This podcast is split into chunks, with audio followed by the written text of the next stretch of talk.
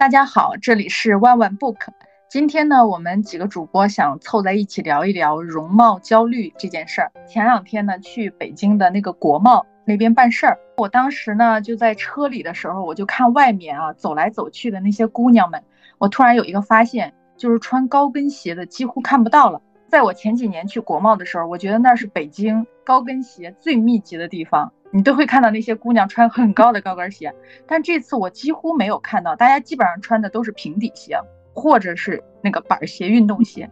但是另外一方面呢，我发现那个国贸那块的写字楼的周边全部是医美广告，所以呢，所以就是想跟你们聊聊就是外形这件事儿。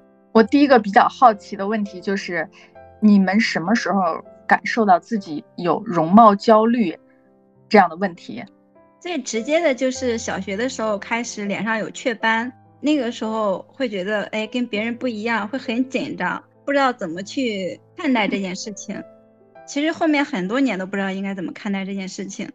然后到初中的时候呢，嗯，从初一开始住校，然后饮食也非常不克制，就开始长胖。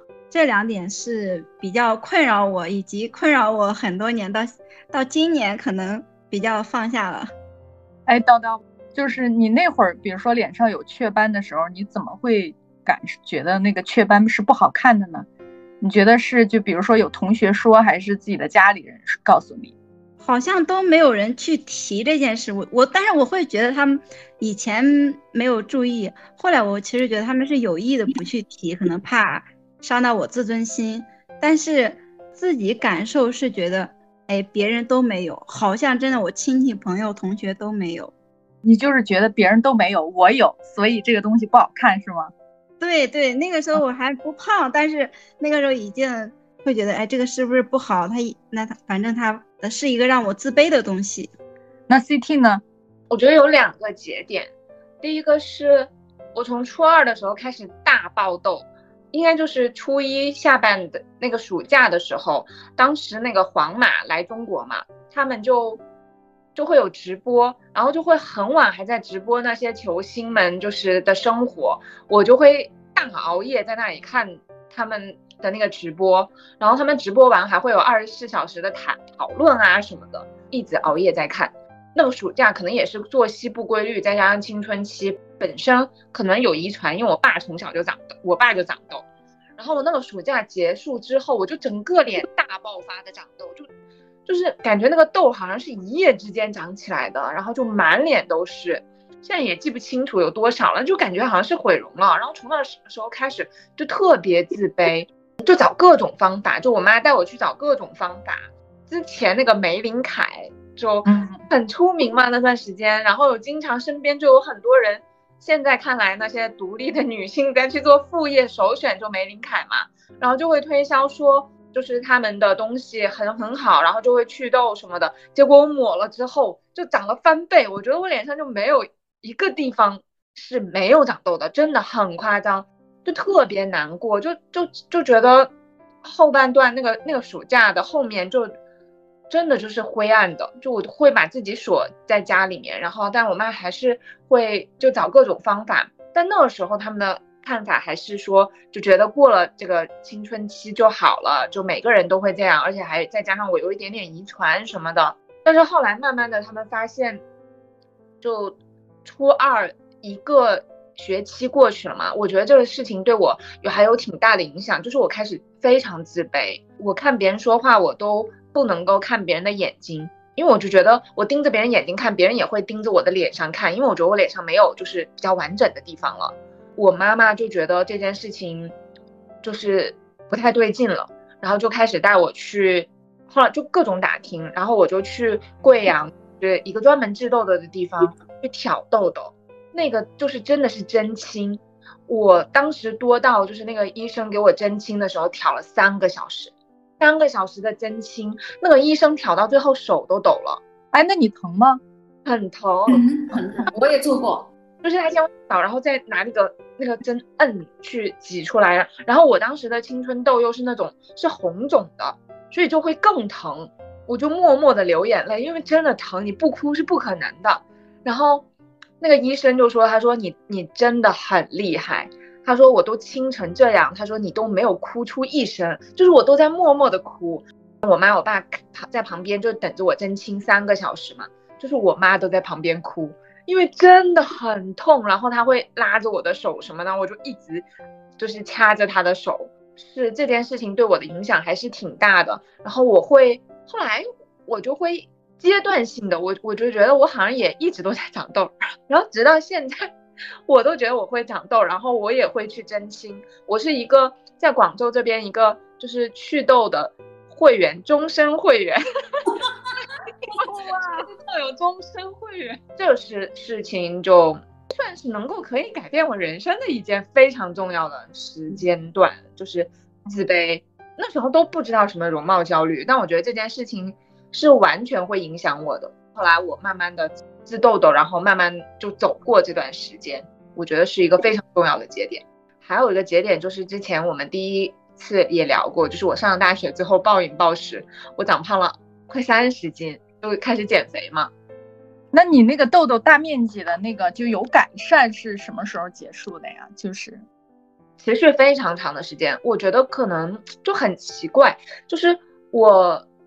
开始就是很好，是就很有效果，是那个假期，就是我在初三才开始去，就初二的下学期到进入初三那个那个暑假，我才开始去治嘛，就距离我大爆发就是一年了，我才开始正式的去治疗，应该是前两周就已经有效果了。但是你知道，我觉得最夸张的是什么？就是那个周末第一次我去挑完，就我整个脸都是肿的。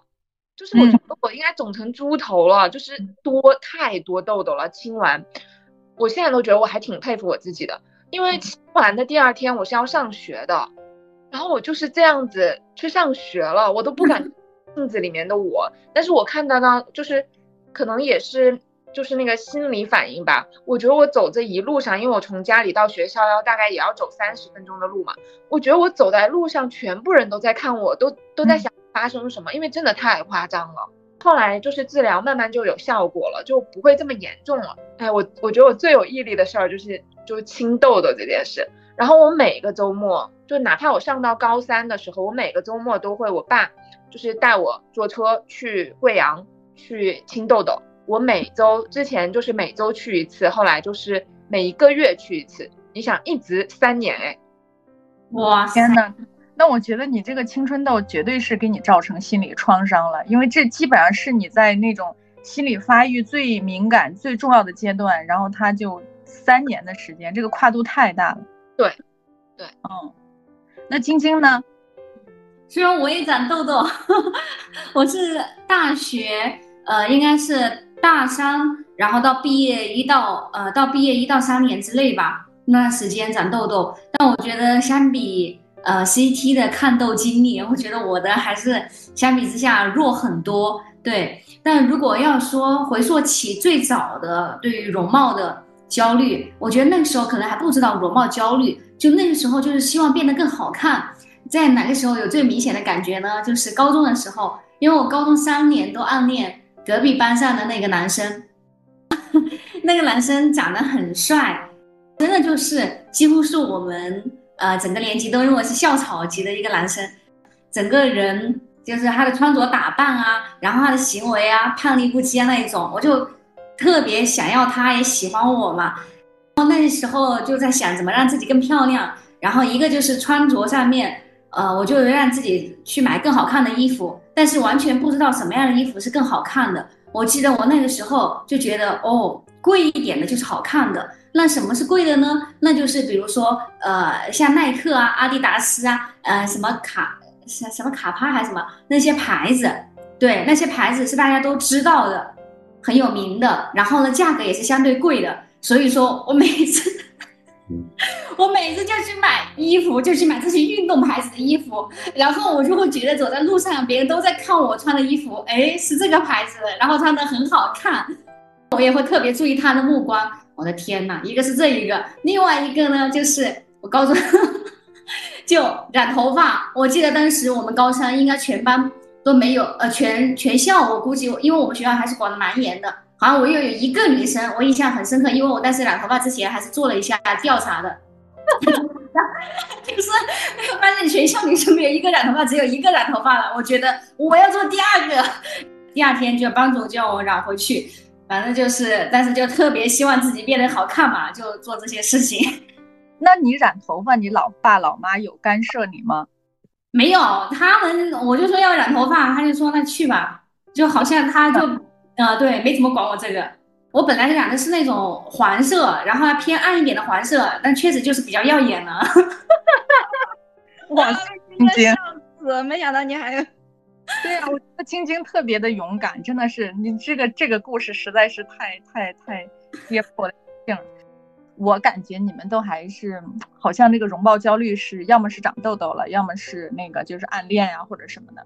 我觉得我的容貌焦虑主要是因为我妈。其实我小学的时候也不知道谁好看谁不好看，也没有这个感觉。我我也是上初中的时候，那时候就是会有一种想要打扮自己的欲望，但是呢也没有很，就是比如说想更多的洗头，想把头发就变得很蓬松很好看。我记得那时候我妈就跟我说：“你啊就是长相平平，你知道吗？长得不好看的人越打扮越丑，还不如不打扮。”比如说，如果比如说我们过年啊什么的，有亲戚夸我好看的话，他就会说不要听那些，只有你妈会告诉你真的。啊，真的，我觉得真的是他真的真的让我形成这种容貌自卑的百分之九十九都是源于他。还有一点就是我妈长得确实很漂亮，这个漂亮倒不是她自己说，她自己也知道自己长得很漂亮。我也觉得她长得很漂亮，但更重要的是，你知道吗？我当时上学的学校，像我们的老师，他都认识我妈，因为那种小城市嘛，就是他们当年都是二十多岁的是时候，是一波年轻人。有一次我们班主任是个男的啊，他曾经问我：“你是谁谁谁的女儿吗？”就我妈的名字。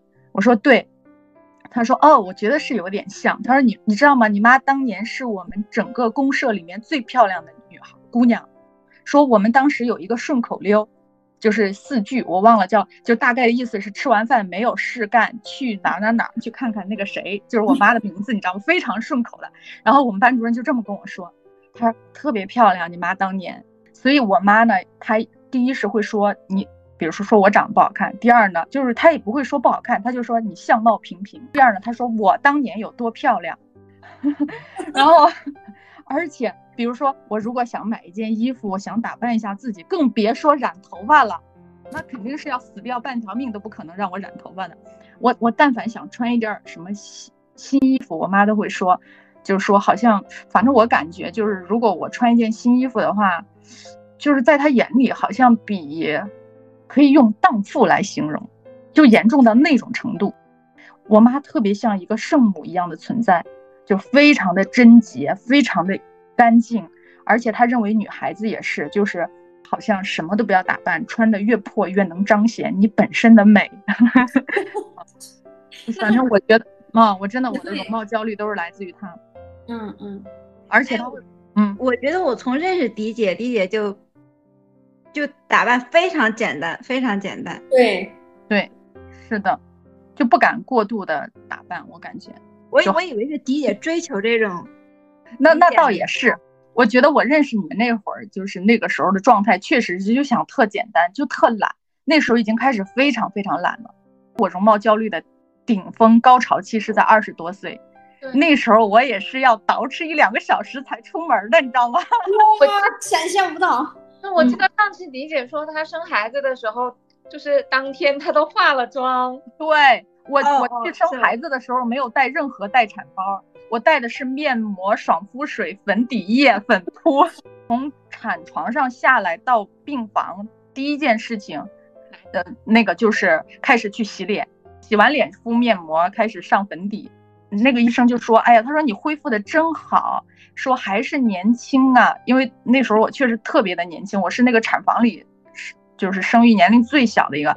他说还是年轻啊，你既然下了产床，就能去洗脸化妆了。”嗯，而且我根本不想看孩子，我我也没有好奇他长什么样，我只想赶紧看自己的脸，把自己打扮的漂漂亮亮的。我的天，真的要笑死了。所以就是物极必反，就是经过那个阶段之后，我现在的状态就是真的是完全可以不洗脸，什么都可以，无所谓。那个时候为什么呀？是为了给老公看到自己很漂亮的样子吗？不想让他看到自己狼狈的样子吗？我我觉得没有，我在我老公面前还是很放松的，很松弛的。但是可能比如说在我的前男友面前还稍微紧，就紧绷一点。就是因为那种紧绷，所以我没有选择他。我当时就想，我一定要选择一个我在他面前非常非常松弛的人进入婚姻。二十多岁的时候那么紧张，是因为你通过你的容貌获取了一些好处，你你尝到了那个甜头，你发现原来长得好看、身材漂亮是可以获取更多的资源的。所以，你就非常在意这一点，你就希望自己的这一点更好。嗯，哇塞，确实哈，难怪我没有容貌焦虑，因为可能我也从来没有用过的容貌。哎，就是我们刚好就聊这个话题嘛，就是你们或者你们身边有没有就是遇到过那种因为外形而受到优待的这样的事情？嗯，有啊，一直都有感觉。我我觉得我很小的时候就有这个感受了。我有一个表姐是我姑妈家的，她从小就长得很好看，就是因为她长得很伶俐，身边的很多人都很喜欢她。印象最深的一个事件是，当时我们一起去一个另外一个亲戚家里，好像我们两个都看中了一个一条项链，当时可能就因为只有一条，所以另那个亲戚就就也。知道我们都喜看中了，然后也也没有说什么，然后后来，嗯，他就把那个我的表表姐就偷偷的领到一个房间，就把这条项链给了他，然后就说，他说你不要告诉，就不要告诉我，他说只有一条，他说我觉得你戴上会很好看，你很漂亮，就是，baby 我好同情你啊，对我当时就很小，我觉得可能就是六岁吧。然后我是不小心听到的，而且另外的那个亲戚并不是说我们很熟的那种亲戚，也就是第一次见到我们两个。那一次我真的是觉得，我就有那种，一是我不够漂亮，所以我得不到这个；然后二是我觉得很愤怒，就是我觉得这种不公平，所以我觉得那个很小的时候就已经在我脑子里有印象了。所以其实我觉得。公正这件事情是我非常重要的一个原则，哪怕我处理工作上的事情，我都会觉得有人触犯了，就我的领导要是触犯了，我觉得被公平对待这件事情，我都会很生气。所以我觉得这几个都是我脑海里面的记忆特别深刻的事件。然后那一个就是我觉得是那么小，我就知道你你会通过漂亮这件事情为你获取一些利益或价值，就那么小我就开始有这个意识了。虽然我没有因为有这个意识，我就会说那我一定要漂亮什么的。但是从那以后，就是在我的脑子里面注入了一个想法，就是我知道我不漂亮，但是我要通过其他的方法去赢得这些，所以我就很就很努力。我就觉得那嗯也是好事儿呀。对，我觉得他正向激励了。要是往那个方向上发展，好像就 有点反。而且 C D，我觉得你很漂亮哎。对，我觉得你特别漂亮，特别好看。那我都看了 第一次看到你的时候，完全不敢想象你是三十多岁。我我真的我基本上没听过别人说我漂亮，除了我老公。我真的我从来哇，那那太棒了，简直。对，所以我刚刚说我真的是有点想哭了，是因为很我从来没有得到过这个评价，就得到过的可能最多就是你很努力，你还挺优秀的。跟这个沾一点点边儿的就是你比较有气质。对，其实 CT 你是比较有气质，但是你这个气质呢，又在上学期间很难凸显。哦，我觉得叨叨说的也确实有道理。我都我，但是在我眼里，我觉得 CT 你是又漂亮又有气质的，就是你的气质是特别突出的。然后，嗯，然后但同时又很漂亮。嗯，开心。所以，嗯，但是后来其实。在工作中也经常会遇到啊，在职场的时候，但是都没有我刚刚说的我六岁的时候的这件事情给我的印象这么深。哎，其实我也想说一件事儿，你知道吗？就是说你们都知道啊，就是我的，我的真的，我认为我的精神导师，我的女神是我的前上司嘛，就是方老师啊，方西老师，他后来就是离开我去中信出版集团之后。我是有很强烈的失落感的。我就问过自己很多次，我为什么有这么强烈的失落感？当然，首先是因为我们在一起工作的年份太多了，又小十年的时间，而且那是我第一份工作，他是我第一个上司，就是这是一方面的原因。但另外一方面原因，我后来就发现，其实我把他当成了我的精神母亲，就是我真的把他当妈了。我现在把我自己当我自己的妈，但是在当年我是把他当成我的母亲了。是有两件事情，第一件事情，我当时是。就是生完孩子嘛，就二十四岁，那个我就去工找工作，马上去工作。然后当时是方老师面试我，他问了我一些就是很专业的问题，编辑上我什么都不懂，就瞎说。他又给我了一本书，那本书完全没有问题，因为我知道自己表现很差，我为了找补一点，我就说，哎，这个书上怎么有一个错字啊？但那个字不是错的，你知道吗？就丢脸丢死了，你知道吗？然后他就说，他说，嗯，是吗？然后他就马上看那本书，他说：“哎，没有错呀，说这个字就应该这样写的。”我就真的是提着包灰溜溜就跑了，你知道吗？我当时觉得我自己肯定没戏了。后来他就他就说，他给我发了一条微信，他说：“这个你这个工作是需要经常出差的，你可以吗？”呃，因为他知道我那时候刚生完宝宝嘛。我说完全没有问题，我随时都可以出差。他说好，那你周一就来吧。哎呀，我就开心死了，就跟着他工作，就开心的不得了，每天都。后来有一次，我问他，我说方老师，那时候我面试的时候表现特别差，然后还把一个正确的字说成错的，你为什么还让我来呢？他说，因为你长得漂亮啊。哇，我当时都震惊了。然后我说啊，真的吗？他说对啊，我当时就想，哎呀，这个小姑娘长得这么好看，天天在我面前，我每天来上班都开心。哎呦，真的好治愈我，你知道吗？因为你要知道。就是说，我在成长的过程中，包括青春期和上大学，当然谈过恋爱，也有很很多男生可能向你表过白，说你长得漂亮，但你都不相信，因为我妈从小就告诉我，别人说的都是假的，只有我说的是真的。我特别相信我妈这句话，但是方老师那么说的时候，我突我突然觉得我特别信他，嗯，我肯定挺好看的啊，这真的就这是一件事情，还有一件事情，是当时呢。呃，就是我有一次跟一个作者出去，呃，就是我们去库房，那时候呢，我开了一辆车在前面带他，他开了一辆车在后面，我们都有点迷路了，因为那个你到出版社的库房都是在郊区嘛，他为了房租便宜，我当时就很着急，我把车停在路边，因为我那时候刚工作，我就觉得我带一个作者去库房，然后找不到地方，显得很不职业，很不专业，我就非常焦急的给那个库房师傅打电话，问他怎么走，我太专注了。这个人过来摸了一下我的头发，因为我是坐在车里面，然后我的位置是低的，他是透过那个车窗就摸我的头顶，就这样抚摸我的头发，而且好几下。我那时候一边打电话一边有点害怕和紧张，因为我不知道他这个动作是什么意思。但是呢，我确实是觉得觉得有点恶心，就是反胃的感觉。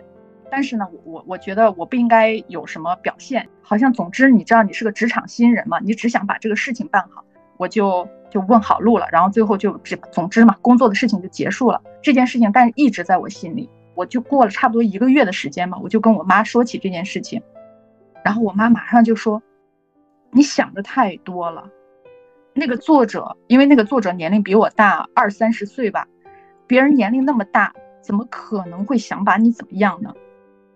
说就是好像我很龌龊，你知道吗？就是说我想的太多。你从小就是属于想的很多的人。嗯，那个人，你们只是工作关系，别人不可能会对你有什么非分的想法，就就跟我说。然后我当时觉得特别委屈，但是我又不觉得我妈不对，这件事情就一直在我心里。后来有一次，我跟方老师在开会的时候，就说到了这个作者，我就很无意的提到了这件事情。当时方老师就把他手里的本子一下子扔到了屋顶，太经典了，这个画面一直在我脑海里，特别治愈我。他说。你应该打压的，就声音特别的大，然后然后我说，哎，我觉得他应该也没有什么问题。他说怎么会没问题？没问题，摸你头啊！就开始各种三字经骂那个人，然后说以后他的书管压的怎么怎么怎么，反正就各种脏话，你知道吗？因为方老师本来就喜欢说脏话，哇，那时候我觉得就是有一个人，他愿意无条件的相信我，嗯，当然了，后面。后面我经过成就是这么多年越来越成熟，我已经很确认那个当时就是一种骚扰，因为我的身体反应是不会骗人的。我既然感到恶心，那就不是一种长辈对晚辈的那种所谓的关怀，那就是一种骚扰。嗯，但我当时确实不知道，一个男性多大的男性他都不能对一个女性 摸头发、摸衣服都不行，我觉得。对，但那时候我真的不知道，就是呃，真的是完全不知道，因为那时候对性骚扰啊这些东西也没有这么普及嘛。啊，而且就是那个时候，你总是喜欢有问题从先从自己身上做检讨，因为爸妈对你的教育也是这样的。哎，但是反正总之嘛，就是我就觉得老方那样骂完之后，这件事情就彻底的过去了。听听你有吗？就比如说因为外形，不管是被呃爱护还是被攻击，就有这样的事情吗？在成长的过程中，我好像真的没有，但是我见过身边有人啊，因为外形长得好看，他可能整个。职业生涯的路径都发生了改变，嗯，那叨叨呢？就像 CT 说的嘛，我感觉从上小学就知道，每年他都会选一些学生去演讲啊或表演节目，永远都是无视任何呃你的积极或者努力去选那些长得好看的，选那些长得好看了是吧？你就没有理，每次都没有理是吧？对，每次都没有我，因为他每次会选十来个人。也就是说，一个班他有三十个女生，会选十来个的话，每次都没有我，是不是主要是靠个个子来评判呢？没有，就是长相。嗯，我们那时候也会有这些，但但坦率的说，我那会儿都在那个选择的队列当中。不不过我叨叨，我想安慰你，那这个有可能是因为身高，因为他们比如说选出来之后，通常第一件事就是先编队形，就是你们的身高都是差不多。他是有低有高的，他不是选同一。同一个身高的，好吧，啊，那那你们觉得就是是什么左右了我们的审美呢？就比如说我们觉得什么是美的，什么是丑的，是什么左右了我们？我觉得我小的时候是一直在看别人的眼光和看法，比如老师夸某个女生，我觉得哦她就是好的；比如亲戚夸某个人，我就觉得对他就是好的。那个时候不存在什么三观或者引导被引导。那那你喜欢哪哪种类型的美呢？就是说，在这个过程中，在这个审美被塑造的过程中，那个时候就是喜欢别人认可的美，嗯，或者是说，也像现在的一些畸形的审美，白瘦幼。对，我觉得我特别受琼瑶的影响，我喜欢那种特别弱的，然后完了之后很无辜的，特别清纯的那种美。特别清纯的，嗯，我完全不能欣赏那种浓妆艳抹的、特别有攻击性的美。就像刚才说 CT，我就说，哎，他他的美可能在学生时期不是很容易凸显，就是我觉得那个时候就很难去在学生时期去说欣赏一种知性的美。那个时候还是就像说的清纯无辜，不敢去凸显女性的智慧或者力量。对，就是一种男性的审美嘛。就是被塑造的男性视角下的审美，我其实后面的这个就是审美的变化，我觉得跟我姐姐很有关系，因为她是十八岁之后去美国了，她那时候的时候，就是我们俩很密集的交流，是我上大学之后，老外欣赏一种独特的美，啊，就比如说叨叨你的雀斑，别人都没有雀斑，你有雀斑，他们觉得哇你好可爱，你的雀斑好可爱。哎呀天哪！你知道我头上眉毛上长了一个这个叫什么？这叫痣啊！我其实很早就想把它搞掉，但就是我姐，因为我觉得她很早出国，现在完全已经被洗脑。她会说：“天哪，你这个多特别呀！我想有都没有，你知道吗？我我们出去九个人，九十九个人脸上都没有，但是你有哎，而且这么明显。”我我真的我觉得我有受影响，我现在确实是喜欢独特性的东西，就比如说这个女孩身上有一种独特的味道，而且不管是她外在还是她内在还是她的脑头脑，就是有趣的、独特的，我就会觉得哇天呐，好想亲近她，就觉得美。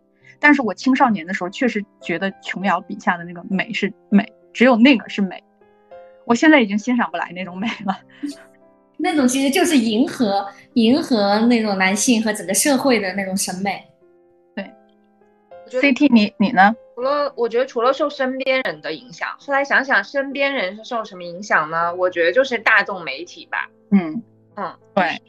电视上你你看起来就是这些美的标准真的都在不断的变化。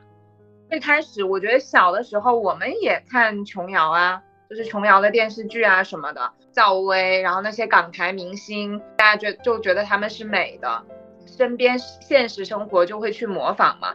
那你看现后来现在就真的就是瘦白脸要尖，所以有一阵子真的很迷这个。那我的大圆脸。有很长一段时间，我会觉得我脸怎么这么圆，就很想要让你的脸瘦一点，还是会受这些就是大众媒体的引导吧。就是我们的美都特别的趋同，对，嗯嗯嗯，对对，在寻找那个统一的。嗯，是的，我感觉我对我的容貌呃没有那么焦虑的有一个点在于，我发现我每次拍照的时候，好像每次拍照的时候，呃，身边的朋友啊，或者说我看。朋友圈别人发的都会 P 图，有的 P 很久，或者说加滤镜啊什么之类的。我发现我真的很多时候就发原图，要 P 一下的话呢，我就是呃加一下滤镜。但其他的什么瘦脸啊、鼻子啊各方面这些我从来不搞。我就感觉，哎呀，我觉得今天的反面，就是我是 P 完图还不好意思发，然后我发发给晶晶看一下，我说，哎，我觉得这个不够好看。我虽然已经 P 了。一个小时了，我还跟晶晶说，我不好意思发，我觉得不够好看。然后晶晶就说：“你发吧，发吧。”对，叨叨我叨叨，我觉得你不 P 图都很好看，真的。嗯。而且叨叨是，呃，我每次，呃，我准备拍了一些图片，我发到群里嘛，他就说：“那赶紧发。”然后呢，他过一会儿他就要把 P 好的要我发 P 好的。我说：“哎呀，又不想辜负他的心意，但是呢，我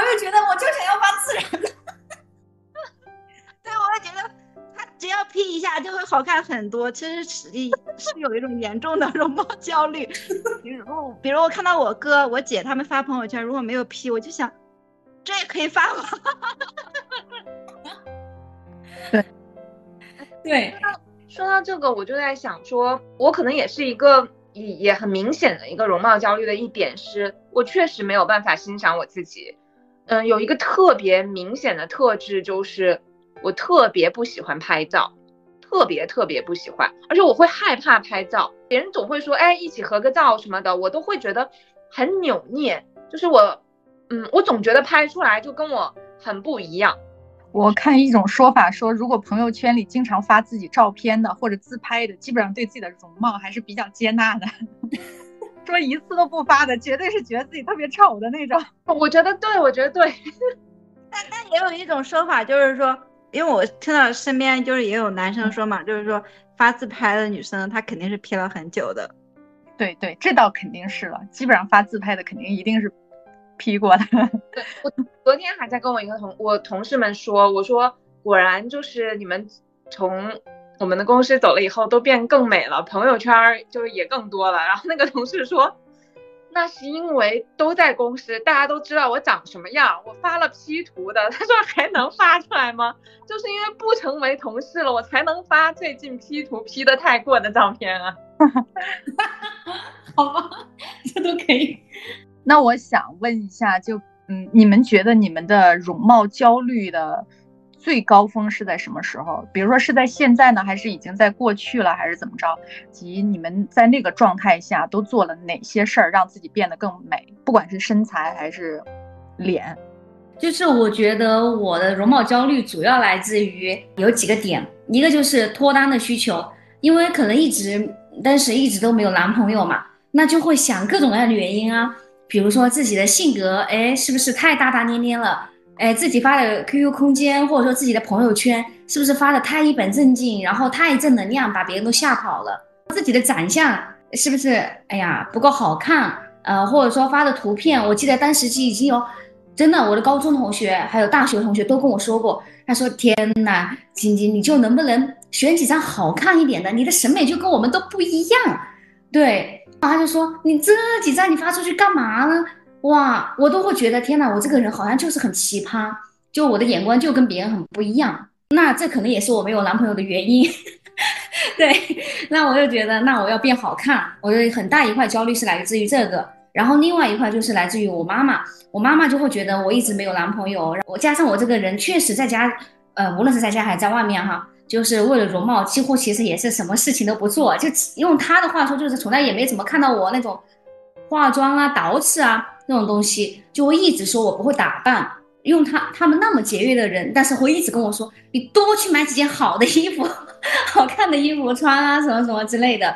所以说我本来其实，比如说我在外面，其实就算我去见人，我可能有时候也不化妆不那个，但是我要回去的话，我还得化个妆。再回去，我就觉得我有时候我有一天想，我说这也太奇葩了吧。但是我就为了让我妈少唠叨我，还有就是我就看到有时候那身边的精致的女孩，她们为了变美做的各种各样的事情，就无形中有时候比较会带来一种焦虑。为了变美的话，我觉得我还是做了一些事情的。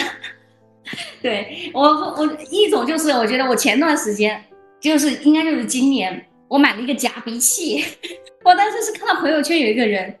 他就说他自己的鼻子本来哎比较宽大，然后呢真正的就挺起来了，然后我就比较欣赏他，然后我就觉得我也可以，然后我就买了个夹鼻器，但是我太高估我自己了，我夹了一次就再也没有夹过。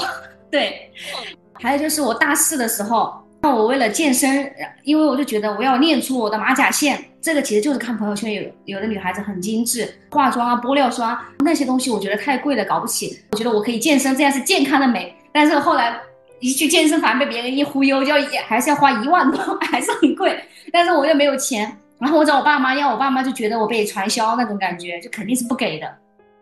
后来我就找我哥借了一万多块钱，报了健身教练的课。哎呀，我真是，这个今天我每一次提起我都极度震惊的事儿。呃啊，是吗？反正就是我妈每一次就是钱去健身房。对对，我妈练到了好多年。直到近两年才没怎么练到了，就好像还买过焦虑的时候买过什么面膜啊、保湿霜啊、玻尿酸啊。我发现我这次搬家丢了好多，因为全都过期了，根本没怎么用。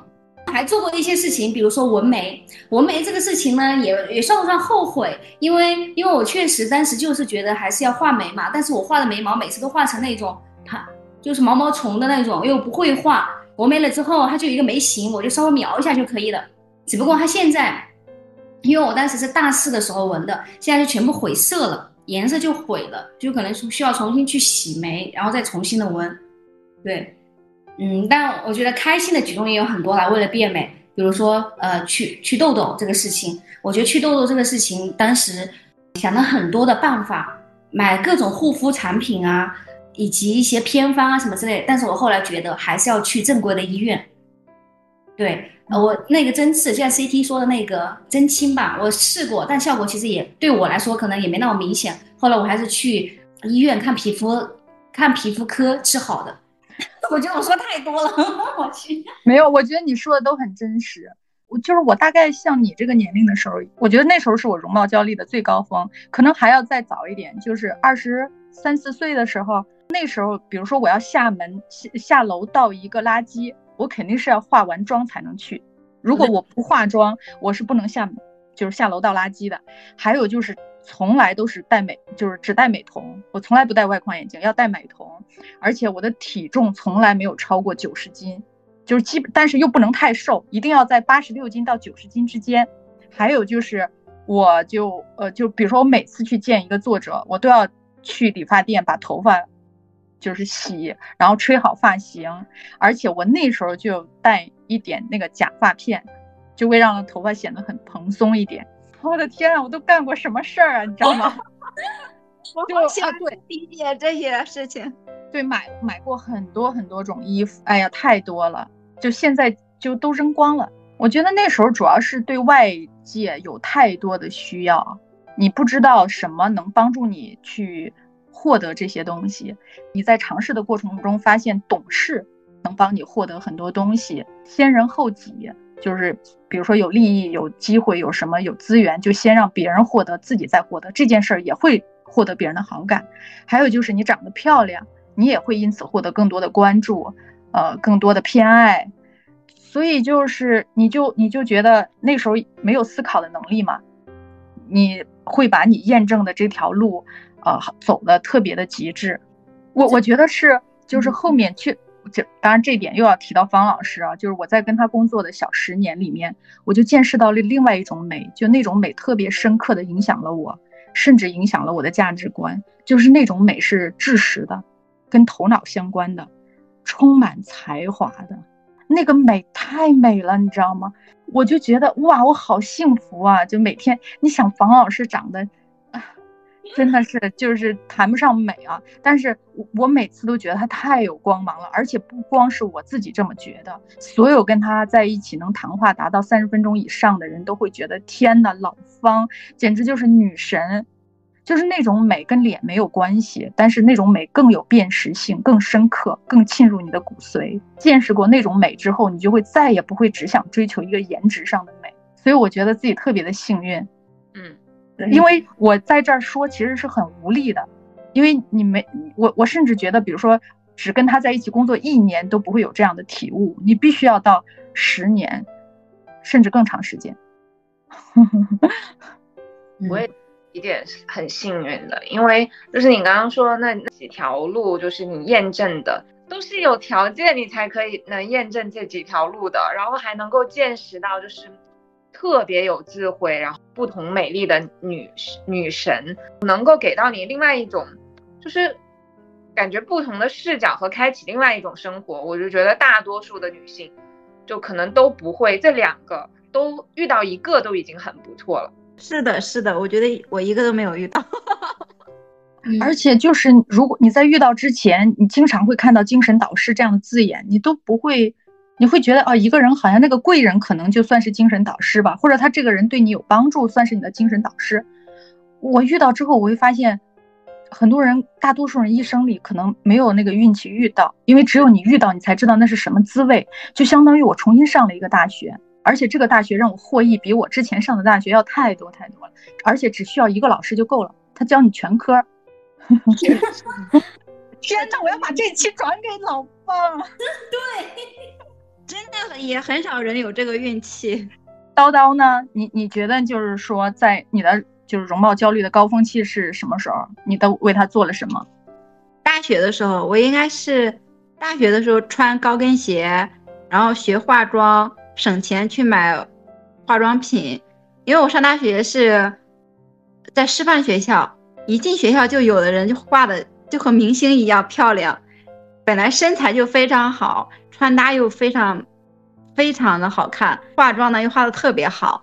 你在上高中的时候，大家都只看学习，其实而且我上的那个学校是严禁有任何打扮啊，或者是有任何活动的，管理特别严格。所以一上大学，然后到师范学校里面，全部都是女生，会发现有一部分极其精致。然后这个时候自己的焦虑感应该是到了顶峰，因为那个时候就。就以为哎，这个世界就是这个样子，那这个世界就要向这些人看齐，所以那个时候会穿高跟鞋。我现在的脚，呃，脚上面应该有那个茧，都是大学的时候磨出来的。大学毕业以后，我真的就没有再穿过。对我没有见过你穿高跟鞋。对我没有再穿过高跟鞋，所以我应该焦虑的顶峰就是大学的时候，就自己化妆也化不好。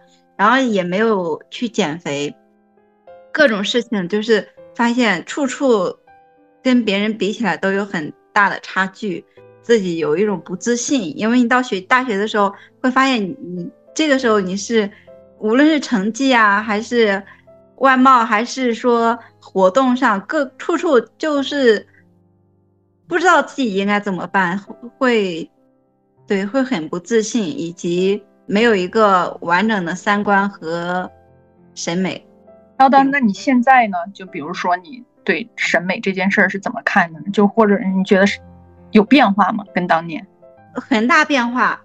呃，一个是我觉得，呃，所有不舒服的东西都不应该选择。就是如果你化妆很不舒服，有的人化妆会过敏，比如我我擦粉底液会不舒服，那就尽量不擦。然后穿高跟鞋不舒服，尽量不穿。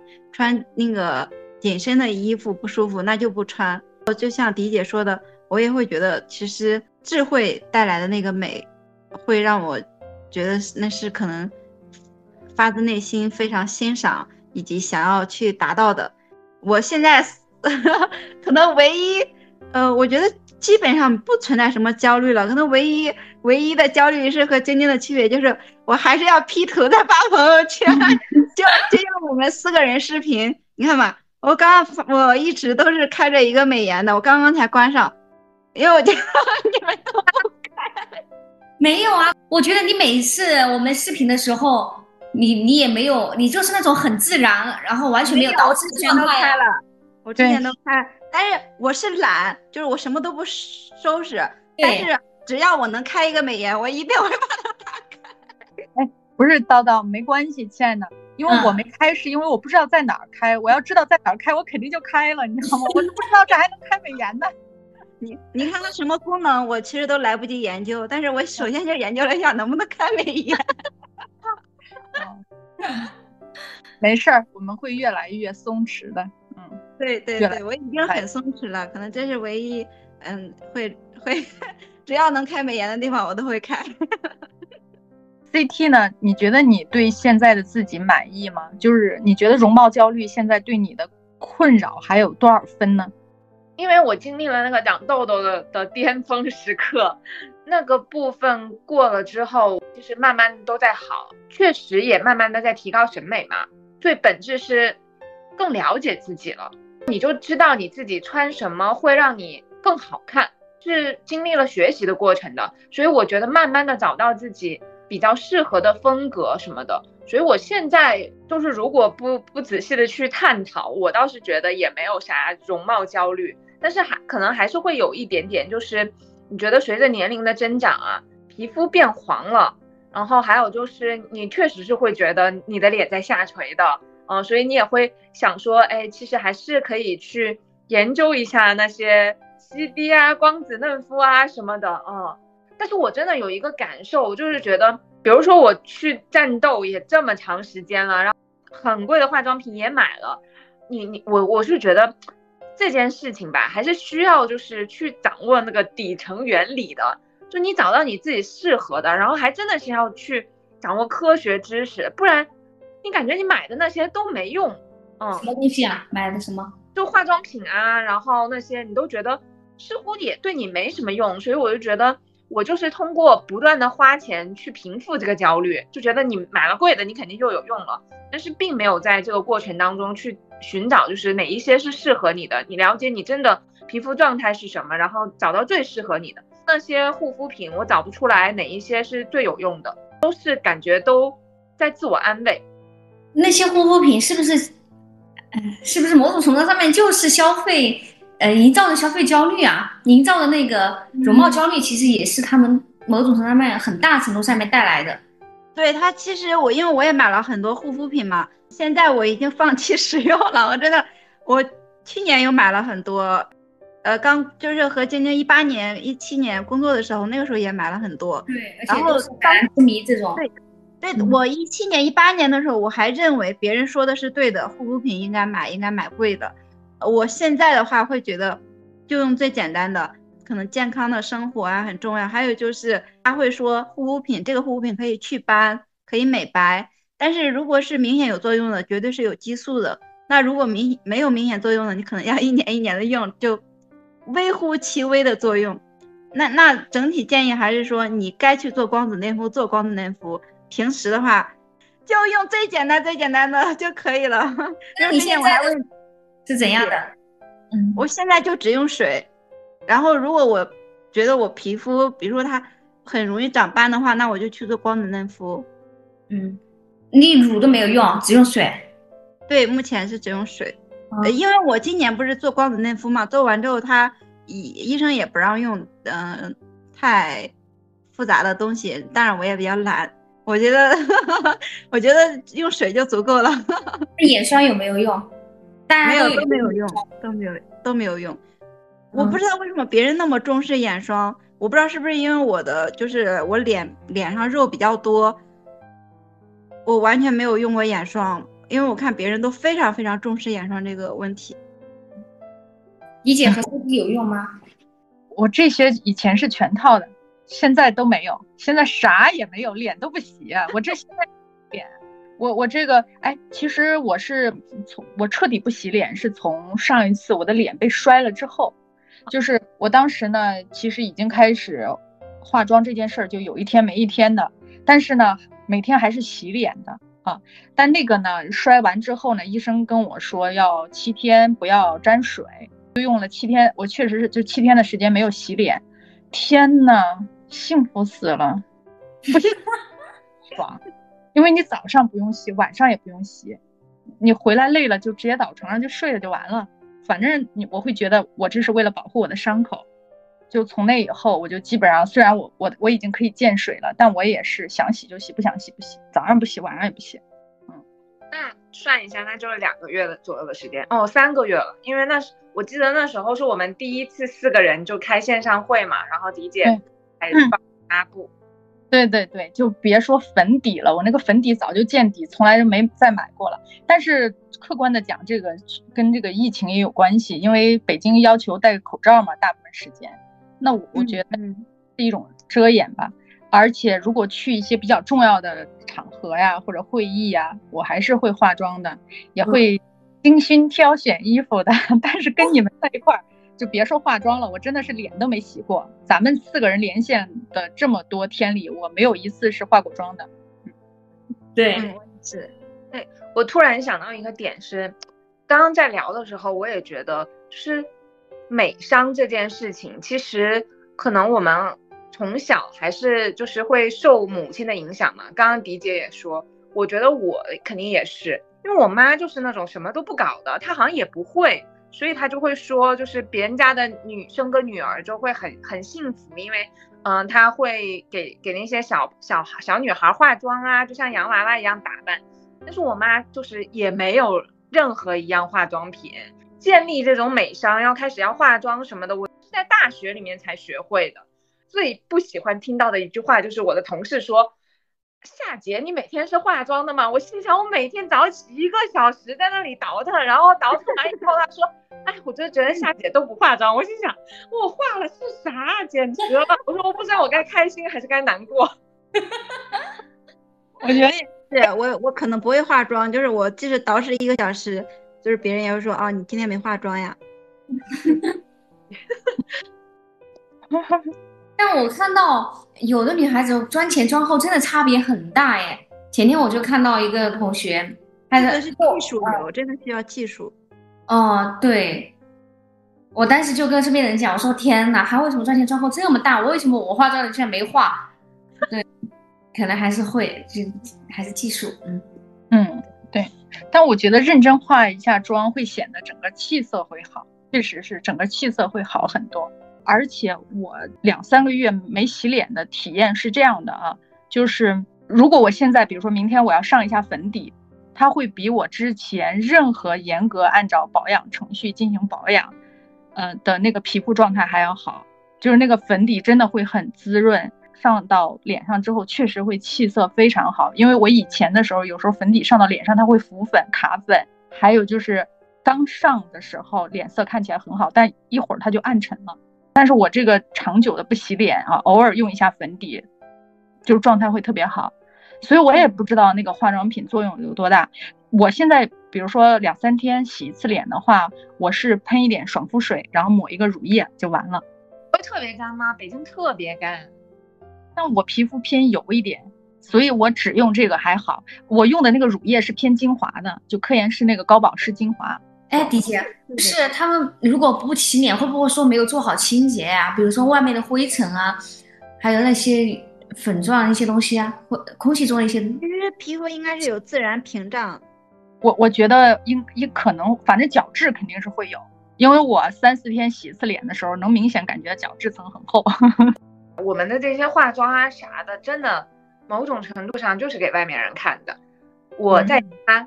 巅峰时期就是我试过不洗头不洗脸，尝试过一个月，哇，我觉得真的也是太爽了，疯了的那一个月嘛，就是疫情我们疯了，我妈我爸还有博士都说，他说天哪，这个人实在是太脏了，他说他说怎么能够坚持一个月不洗头，真的是对。这个不洗头确实很难坚持，因为会自己觉得好油，会痒。巅峰我就觉得，嗯，可能要再试一试，我能够多久？但那时候真的觉得太爽了。但是后来洗的时候，你也会觉得哇，真的是感觉人都轻了很很。对，就是你长久的不洗脸和不洗头，再洗一次的话，就觉得特别加倍快乐，对，幸福感。那我们就是再问个问题哈，那你们觉得什么样的这种心态是你们就是现在当下就渴望的？就是对于容貌这件事儿，就希望自己是一种什么样的状态？CT 呢？你现在的状态呢？我觉得我现在的状态还 OK。说出来没有特别的焦虑，练瑜伽、去健身什么的，都希望自己健康一点。比较好的状态是比较精神，就是我还蛮现在是追求那个精神，就是你整个人看起来精气神很足的，呃是比较好的状态，就不是说你多漂亮然后什么的。我觉得精神这个还挺难得的，因为我以前我妈经常说我不精神，就是感觉我没有活力。出去就是驼子背，我就觉得哎呀，好像很累。很好的状态就是你精气神很足。我现在觉得练就去做瑜伽、去健身，对我很大的帮助就是我挺起来了。我我我有意识的去不驼背了，然后挺直。挺起来这个词，就对我来说就很很重要。你就是好像觉得嗯没那么压抑了。我觉得其实自信挺重要的，这个是在。我女儿身上看到的哈，她有时候呢会对着镜子说：“天哪，我今天好美呀！我太爱我自己了。我为什么会长得这么漂亮？你看我那个鼻子这么挺，我的嘴唇长得唇形太美了，你知道吗？这个时候我看她的时候，我觉得，哎呀，天哪，她确实挺美的。你知道她她觉得自己美的时候，那个能量就是不灵不灵的，眼睛里是有光的。”你会觉得她很灵动，你确实就会觉得她真的好美。然后她有时候就会说：“哎呀，丑死了，这个衣服也不好看，那个衣服也不好看，穿哪件都不好看，就觉得自己缺件衣服，就是那种状态。”他还是同样一个人。然后我就坐在沙发上，因为我从来不参与他这些东西，我就旁边观察，我就觉得，嗯，他确实不好看，就灰头土脸的感觉。但是那是同一个人哎，而且你每次的感受都是真实的。所以，我我我是从他身上特别彻底的感觉到，自信真的会让人美。我原来都觉得这是一句鸡汤，就是自信的女人最美，就觉得这 这是是的，会有光，会有光，对，会有光。然后他现在就会，哎，我还挺好奇，想问大家一个问题：你们有没有某个瞬间或者某些时刻会认为自己很美啊？有啊，是啊有啊，我也有啊。嗯哦，来，赶紧说，晶晶。没有没有，我就觉得我本来以为我这种想法会比较奇葩，就可能哎呃，只是像比如迪姐女儿嗯小朋友才会有，因为我有时候真的会时不时有。好啊，来说具体一点细节，比如说什么时候会有？举一个你最早最最最近觉得自己特美的瞬间。最近哈，那我觉得有时候一些变美，那我就不得不提了。就是有时候为了一些变美的一些举动，还是很有作用的。和我朋友一起，我去做了柔顺，做了头发，哇，我就觉得我的发型变了之后，我整个人都变了。我头发不再那么毛躁，然后不再那么又很蓬松的那一种，它就是变得头发又柔顺又顺滑，很舒服，剪的比较有形状。对，这是一个。然后另外一个呢，就是我朋友带我一起去买衣服。他也比较了解我适合穿什么样的风格，他说一些好看，然后就凸显我的身材。就这段时间以来一直都是，就觉得哎呀好好看啊，觉得自己很好看。还有就是，你也也会一直夸我，就说嗯，你好像又变好看了。所以是恋爱的作用，哎，对，我也觉得嗯，是的，是变得很好看了，是很好看。对对对，那叨叨呢？来说一个你最近觉得自己特别美美的瞬间，就是我现在状态是比较松弛、比较自在的，因为减肥减掉了二十斤了嘛，光子嫩肤做完就是也已经恢复过来了，就是它那变黑的那个状态现在也恢复过来了，就我现在是整个状态就是一种比较松弛自在，就不会说，哎呀我真的好美好自信的那种感觉，但是我会觉得我现在好自在。谁也改变不了我的自在。对我，我觉得叨叨你看起来就是很松弛，就是嘛，咱们录播客这几个月，我都是这样的感觉。对对，嗯，是的，现在就是最美好的时光，叨叨。你完全进入人生新篇章。嗯，对，但是我同时会觉得，哎，那我其实没有减肥的时候，就是脸上有斑的时候，我那个时候其实也可以和现在一样自在。我现在会有这种想法。对，哦，你这想起我自己，呃，也不是我自己吧，就是想起鲁豫，他就说，呃，因为他以前特别是年，他现在都有一点，他特别是年轻的时候更加是一个小圆脸嘛。然后呢，他现在已经五十多岁了哟。他就有一年，他回对呀，完全看不出来，对不对？看着很年轻，然后又非常会穿搭，整个人状态也非常的好。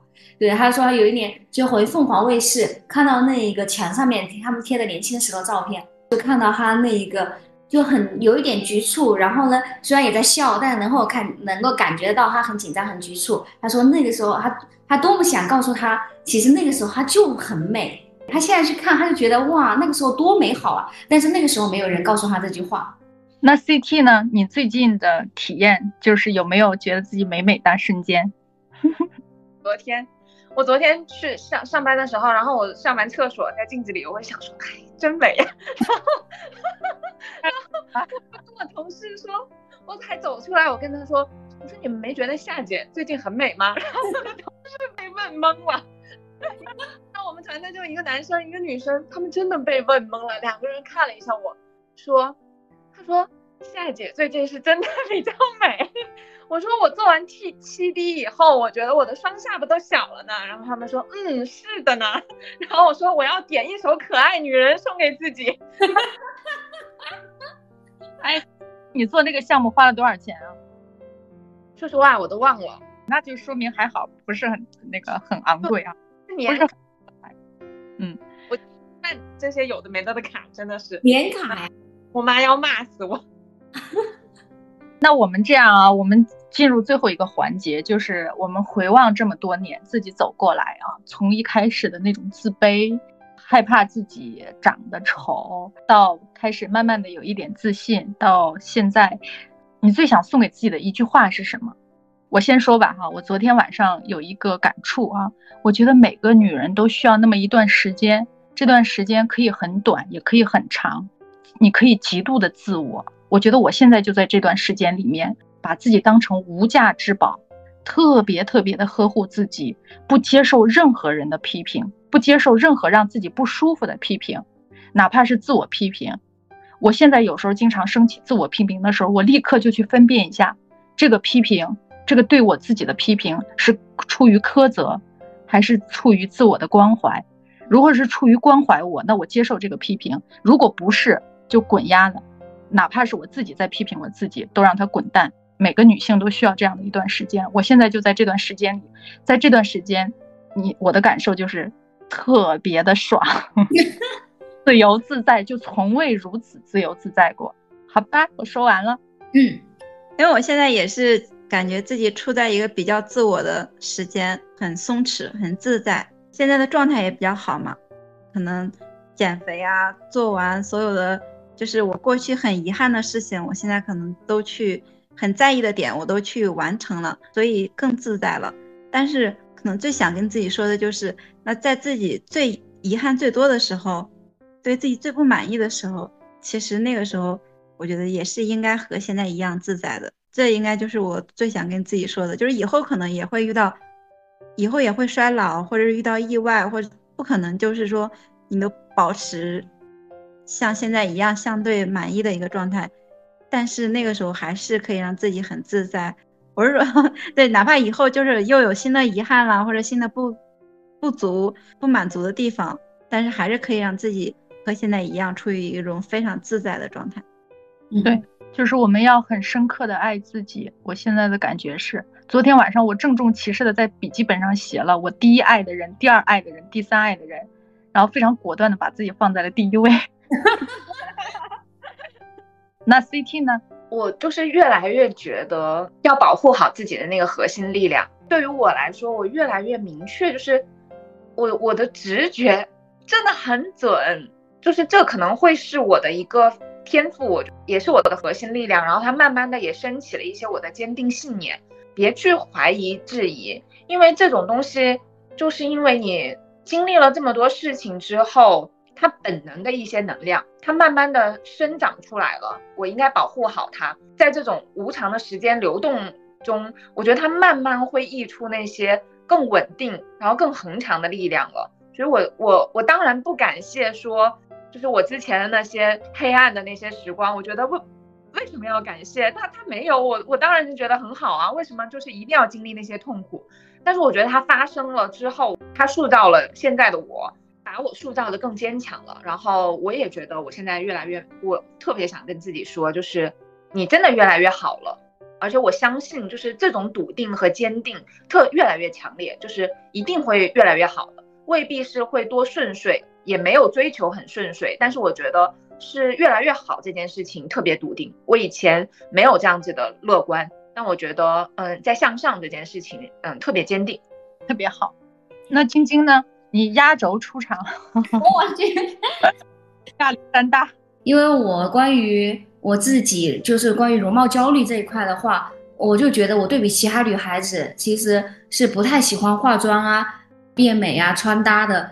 哎，就是说在化妆和穿搭这块事情上面，其实是花费的时间是非常少的。我好像就也没有特别感兴趣。以以前我都会觉得我好像是特例，我会觉得我和别人不一样。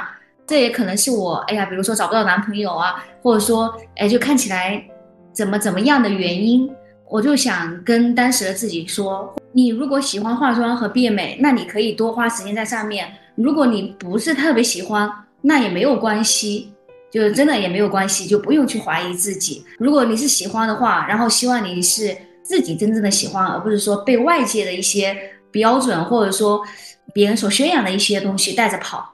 因为有时候确实有也需要变美嘛。如果你真的想要变美的话，我自己感觉发型和穿搭是最快的。